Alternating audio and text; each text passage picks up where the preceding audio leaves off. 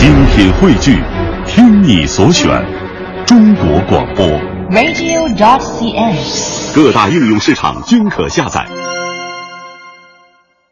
央广一新闻，理性决定深度。北京时间夜间的九点三十二分，感谢听众朋友及微博网友继续锁定中国之声，关注我们的节目，我是方亮。今晚做客直播间两位观察员，大家熟悉的彭伟翔和徐冰。说到这清明时节雨纷纷，怎么就一问木架欲断魂？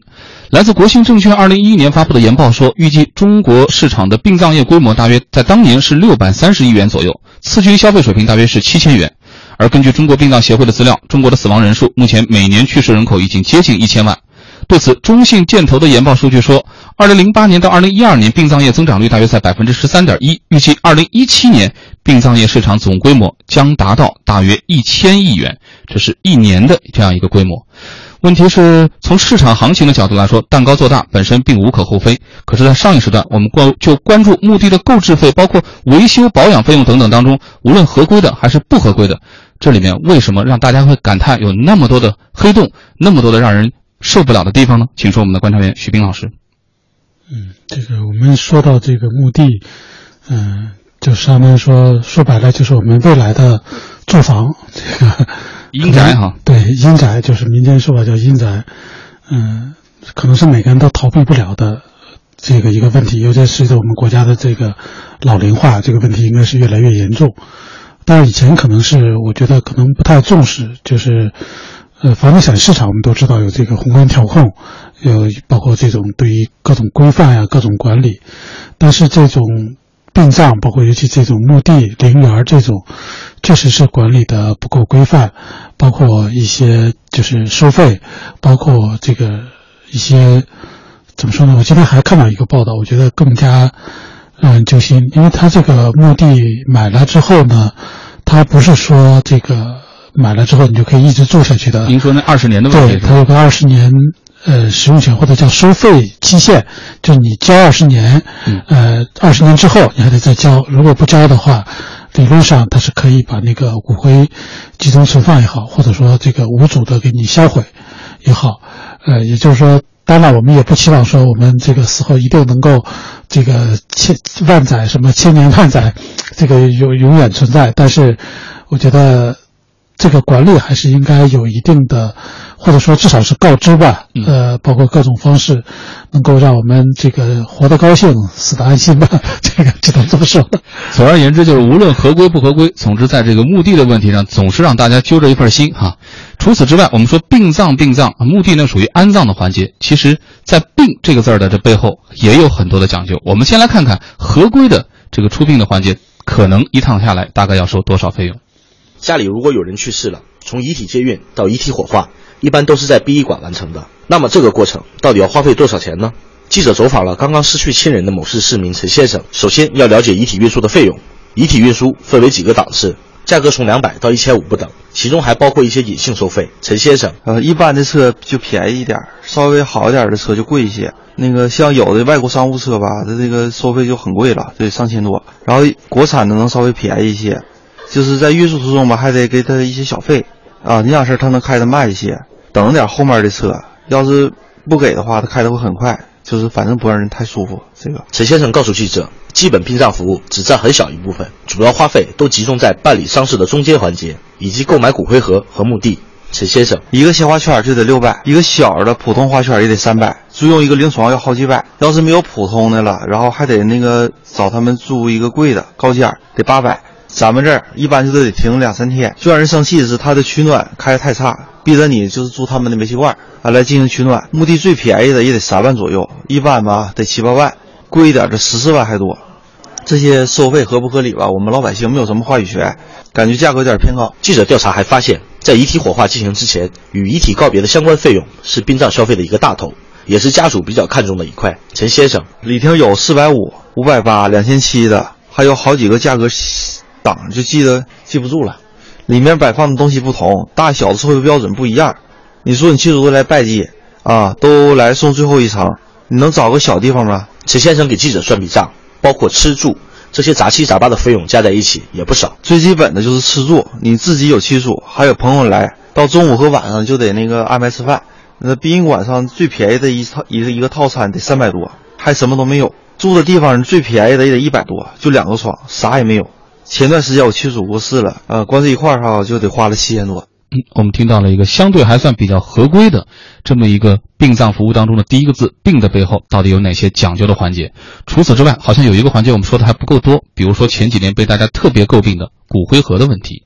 苏州市民马先生对丧葬行业颇为了解。马先生说，在火化环节，骨灰盒价格居高不下，也在一定程度上增加了丧葬负担。实际上，这些骨灰盒成本相当低廉。骨灰盒，我在很多年前很偶然碰到一一个外地的制造骨灰盒的一个一个个体商人，他曾经想承包呃我我们这个苏州市的一个殡葬盒的这个这个经营。他跟我们当地的一个官员，他曾经讲过讲过这样的话，这恰巧我在旁边听见了。他说：“你们那个骨灰盒那么贵，我的这个成本价值七十多块钱，当然那是十好几年前了。你们现在都卖到一千多一个，那我我当时我就从间接我就了解到，哦，原来这个这个这个价格那么厉害。那恰巧呢，就是我在几年前，我家倒真是有一个亲戚去世了，当时那个价格是多多少呢？价格有有两千的、三千的，再好点的还有上万的。记者通过殡葬市场的基本调查发现，如果按照一般经济型流程来算，殡仪费用三千元，墓地费用一万五千元，再加上其他杂项，两万多块钱的基本费用是至少要花掉的。根据二零一三年的数据统计，苏州市年度人均可支配收入两万一千七百零五元，也就是说，基本殡葬费用大致相当于一个人一年能支配的钱。马先生说，对于普通市民来说，这确实是个不小的负担。一般苏州市一般工资也就是三千块钱，两千多块钱，三千多块钱一个月。那你这个去掉这个生活必须的这个这个支出，你还还有多少呢？一个月下来还有多少？并且这个一旦是死死了人的话，呃，他是一下子要要把人家要的钱要多少钱要一下子付出的，没有死之前都已经花了不少钱，在为了抢救他、救治他，花了不少钱，有的是已经倾家荡产了。在这种情况下，那你说再搞个几万块钱，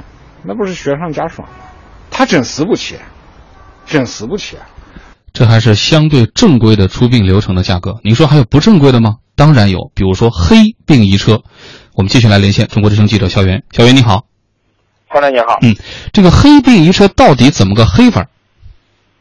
嗯，按照北京市这个殡葬管理条例呢，遗体的运送业务必须由这个殡仪馆承办，呃，禁止其他单位和个人经营这项业务。正规的殡仪车它是有这个特种运输许可的，车身也标注着殡仪馆的名称，收费也是严格按照这个里程来计算的。北京市物价局有明确规定，接尸车呢运输都按照里程计费，一般起价五十块钱，十公里以上每公里五块钱。但据新京报报道呢，就在北京有许多私家车有偿提供殡仪车服务，在八宝山、东郊、通州等多个殡仪馆都存在黑殡仪车运送死者遗体和乱收费现象，八公里的距离就要收费一千块钱。而且这个这些黑殡仪车呢，都存在这个传播传染病的这个风险。黑殡仪车泛滥也导致原本按公里收费的这个正规的殡仪车开不出去。早在2004年的媒体就报道，从北京市各医院的太平间将遗体运送到殡仪馆的车辆中，一半以上是没有这个运送资格的黑车。黑殡仪车的这个卫生差，乱收费现象非常严重。当时北京市殡仪服务部门呢提供的一组数据显示，呃，那时候也就是十一年前吧，北京全市平均每天死亡人数为一百多人，而北京市两家殡仪馆的六十八辆殡仪车每天运送的遗体只有四十多具。其余的大部分都呃都被这个黑殡仪车拉走了，方亮。嗯，那他们是到底怎么联系上死者家属的？怎么知道这个生意机会的呢？呃，根据新京报记者的调查呢，北京大部分医院的太平间都有这个委托，呃，都是这个委托这个殡仪馆来管理。殡仪馆呢又把这个业务呢委托给了殡葬服务公司。呃，病人去世之后呢，医院太平间并不会急着将这个遗体拉向殡仪馆。一般呢都会推荐给家属这个殡葬一条龙的服务。正规的殡仪车呢是它是属于这个殡仪馆的，即使这个殡仪车不拉遗体的话，工作人员也会正常的领工资，因此他们的这个工作积极性可能也不太高。拉遗体也是按照距离收费的，价格比较低，收费还要上缴财政。但是黑殡仪车拉遗体的费用呢，就全部归这个殡葬服务公司所有，管理太平间的活呢，呃，就由这个殡仪馆委托给了殡葬服务公司。新京报援引一位这个知情人士的话说呢，殡仪馆每年从这个委托管理的殡仪公司呢收取承包费，并且下达这个任务指标，比如说卖出了多少骨灰盒，一年拉来多少遗体啊。为了完成任务呢，有时这个黑殡仪车也会和正规的殡仪车打这个价格战，在黑殡仪车的挤压下呢，正规的殡仪车就排不出活来。据一位黑殡仪车的这个车主介绍，其他医院太平间或者个人的这个殡仪车前来拉遗体的时候，医院的太平间呢一般不会放人。如果家属给太平间的人一点好处的话，他们也会放行放养。总而言之，就是有一个比较灰色的，但却很成体系的利益链条，是吧？那这个问题是不是只有北京有？这个问题还真不是只发生在今年的北京。前面说过，早在2004年呢，就有媒体曝光过北京的黑殡仪车现象。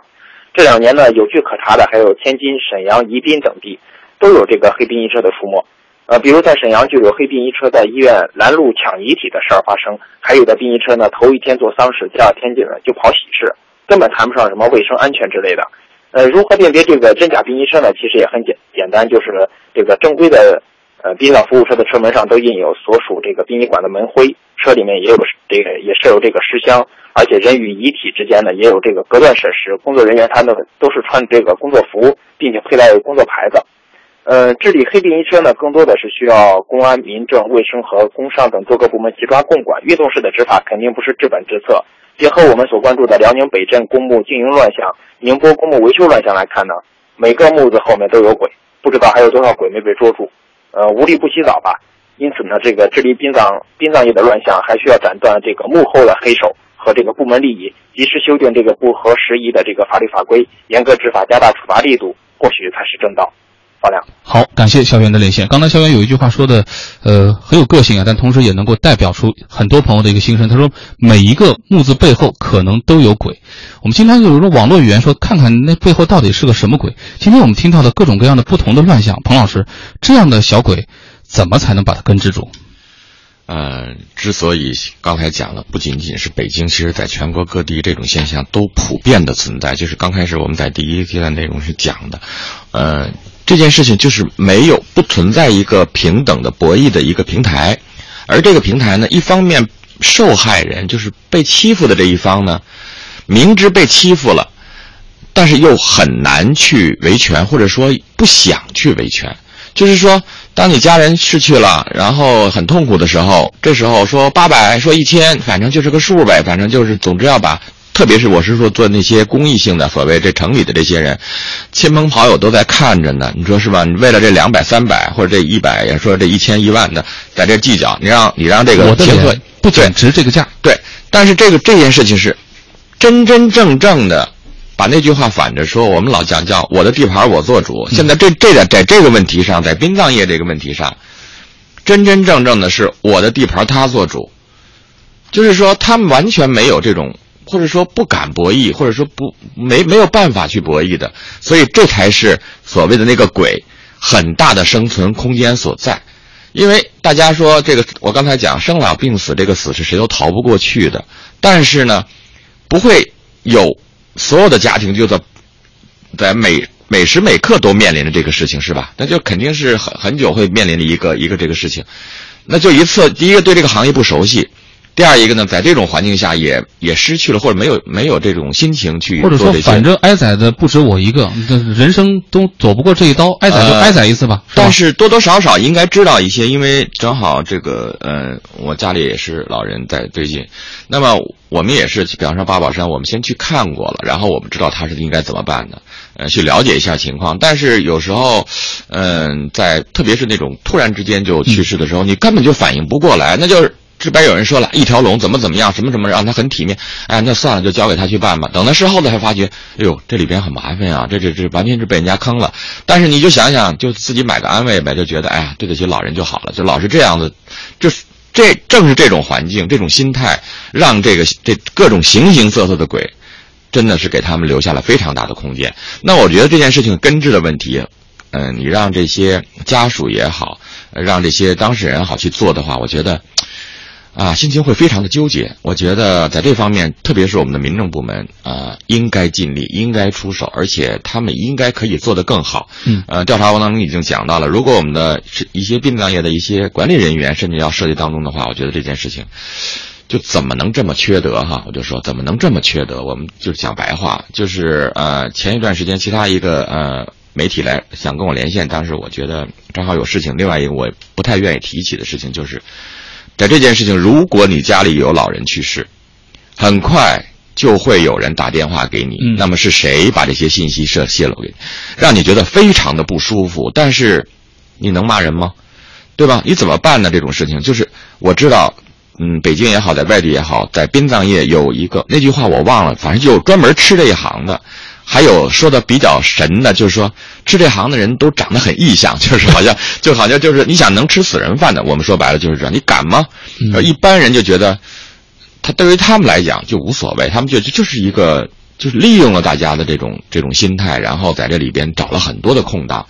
其实说实在的，就是在这方面呢，说到这个话题的时候，我真的宁愿相信这个因果，这个有报应。就是你怎么能做这种事情？嗯，呃，但是很很遗憾，真的，我觉得在在目前真是有这么非常黑的这种利益链条。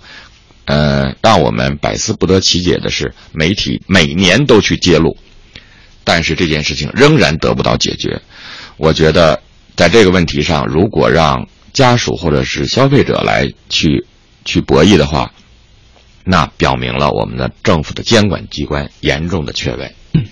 呃，刚才反复强调的一点就是，如果本来捉鬼的钟馗也有问题的话，这是我们最不希望看到的。看到微博互动平台上，比如这位朋友说死不起啊，看来还得努力的活着。上半时段我们也曾经强调过这一句。天阳望博说死不起的根源就在于殡葬业管理混乱，这是收费项目繁多，漫天要价，让逝者家属难以承受得了。还有朋友更高更远更快更强说，想海葬可以吗？哎。你别说，我们这几年其实一直在强调说，来自2008年的初步统计，全国的殡仪馆、火化场骨灰安放公墓已经永久性占地20.4万亩。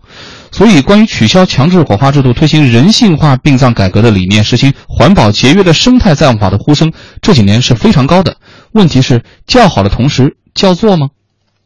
据了解，从二零一二年开始，河南濮阳市长青陵园开始效仿南方推广树葬、草坪葬这种新型的殡葬方式，但效果并不理想。记者发现，购买的人少之又少。目前，陵园内进行树葬、草坪葬的人只有一两家。长青陵园吕经理向记者道出了其中的缘由。这个他这个人去世后，一般呢，他都不是说就差那两万强。你要是搞这个树葬，那都很便宜，那你就就是甚至几百块钱都行。你得买个墓地，最小的都你花一万多，他花多少他也愿意办，他不愿意花这个小小去搞这个。你要这个草坪葬，像这个这个墓碑，那都很小，那大约就是几千块钱，几千块钱那时候也也不愿意要。这个希望是就是没有，这就是最好是再便宜他都不要。二零零四年开园的长青陵园，在全国公墓建设来说，属于建设比较晚的公墓。吕经理说：“说咱这块这个城市叫古墓这块叫还是比较晚。你包一个树树葬啊，你得你把骨灰来家一卖那啥，直接就记记住这块树结果树就行了。它那个成本低，或者占地少，比较节约用电那啥。这块这个一般都不分谁，都是希望就让那个墓碑缺几个字，或者那个照片，都觉得那个传统事来这个葬法。”濮阳市民政局社会福利和社会事务科科长杨德林表示，关键的问题是主要原因。国家现在要求啊，要推行什么树葬啊、花账啊，这些在在这个地方这二年现在是情况不是太好，关键还是咱这个人的观念问题。另外一个，你说现在上面要求，哎，各地政府要出台奖励政策，你发现咱没有这种政策，你要搞花葬或者搞收账，奖励多少钱？咱现在没这个机制，就是目前只是国家刚刚就是倡导这个事儿吧。咱现在在咱市里面。推行了这个惠民的殡葬政策，就一个对这个火化人员免除基本丧葬费这一块，局限于这一块。至于这个在安葬这方，面还没有啥了这个奖励政策，肯定往这块弄的。咱现在正在正在调研这个事，具体下一步这个新的条例，看有没有啥更好的规定，对不对？现在等待这个这个事。杨科长认为，推行环保节约的殡葬方式受阻，除了人们旧观念的影响，另外一方面原因，公墓经营者受利益驱使，可能会主推面积较大的墓地，而去推一些节约环保的积极性可能不大高。因为这个公墓现在在咱这个市里面，做这个经营公墓就这三家，就是他们老板来讲啊，个人投资这一块，肯定他们还是要以创造最大效益为最终目的。你说让他拿出来搞成什么别的安葬方式？他们可能也得考虑个人利益问题吧，是不是？不好推广这个事儿，不是在在引导这个事儿，也是每年通过这种宣传啊，我要要求这个事儿。我们注意到，二零零八年的三月份，上海的新闻晨报曾经报道说，在上海海葬推广十七年，上海市民接受度不到百分之二。零四年之后，福州的海葬也一度中断了长达八年之久，直到二零一二年才恢复。而到了二零一三年，厦门晚报也曾经报道说，厦门推行海葬到那那一年时候满了两年了，但是只有一个人选择。都说低碳、环保、绿色、经济，但是在入土为安的传统观念面前，和刚才我们听到的，比如说缺乏鼓励政策等等这些面前，依然压力巨大。时间有限，马上我们抓紧来连线环球殡葬网的主编鲍源先生。鲍先生您好。你好，嗯，感谢您电话连线中国之声参与我们的话题讨论。我记得上一次我们探讨类似的话题是在两年以前哈，两年的时间过去了，殡葬改革也一直在持续推进。那根据您的了解，这两年下来，所谓死不起这事儿是更为突出了，还是已经有了改进？其实这个两年呢，就是这个死不起的问题，从我这个这两年的观察看呢，是在逐步减少。它的原因呢有三个，一个是国家惠民殡葬政策的出台。第二个呢是中央两办文件出台之后，党员干部带头伤势减半；第三个呢就是人民厚养薄葬的观念在提升。所以有这三个原因呢，这几年关于死不起的呃呼声也好，或者各地的表现也好，我感觉是下降了许多。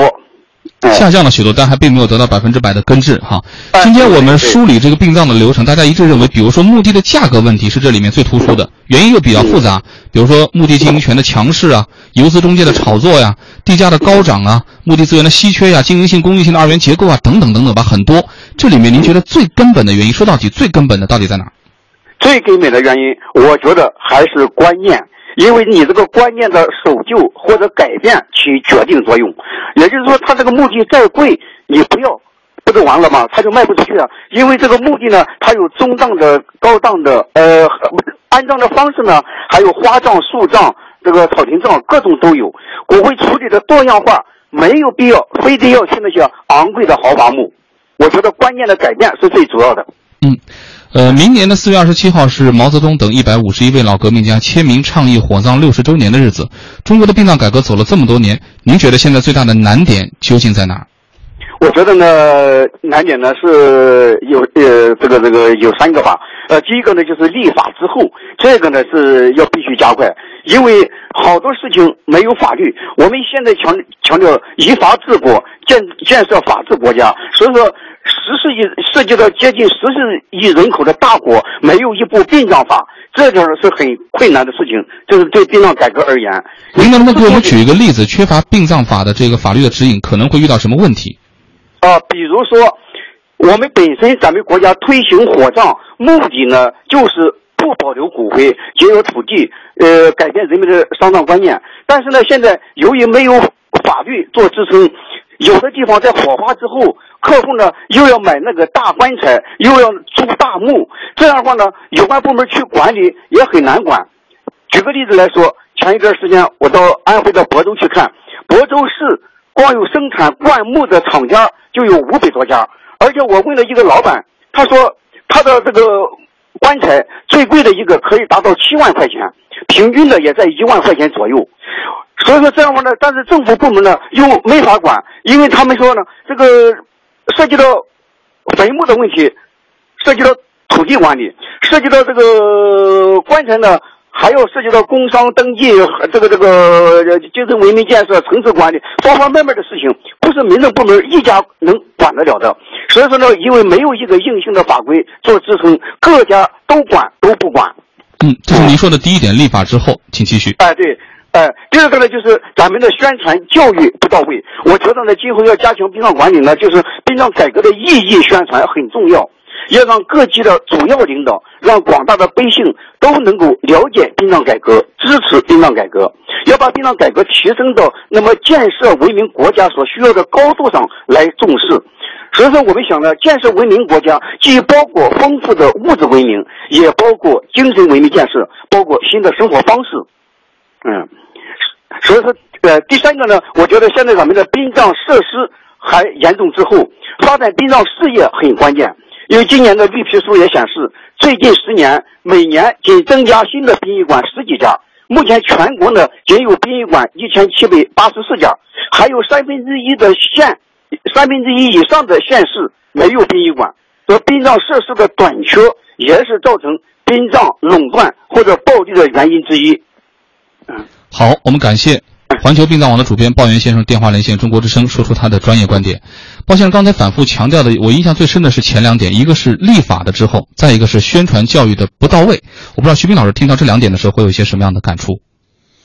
嗯，我觉得这个立法可能我不太清楚，但是这个宣传教育，我觉得是咱们这个，反正我就觉得很奇怪，因为当年咱们国家推行火葬的时候，那个尤其在农村地区遇到很大的阻力，就是甚至当时的政策非常极端，就是你如果这个埋了都得给你刨起来刨出来，必须得火葬。但是火葬的目的应该是为了，比如节省土地，呃，这个或者说移风易俗吧。但是最后发现，火葬只是多了一道手续，最后还是这个买墓地，然后呢买棺材，买或者是骨灰盒，反正弄得一点都不比那个这跟土葬其实没啥区别，只是多了一道手续，多花了一些钱，所以我就觉得这点我特别不明白，就是这个我们当初推行火葬的目的初衷到底是啥？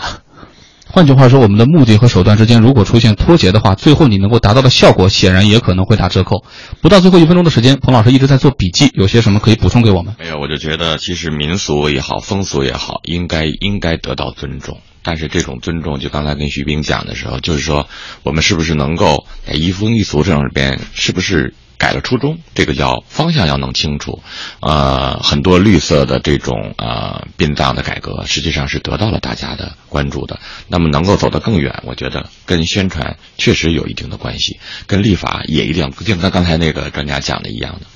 最核心的问题是观念的问题。嗯，大家能不能够把这个想法先搬过来？而与此同时，我们的配套服务，包括相关的法律建设，能够及时的跟进呢？以上就是这一时段央广夜新闻的今日调查。稍后由张磊、杨洋为您继续带来下一时段的央广夜新闻，也欢迎您继续锁定中国之声。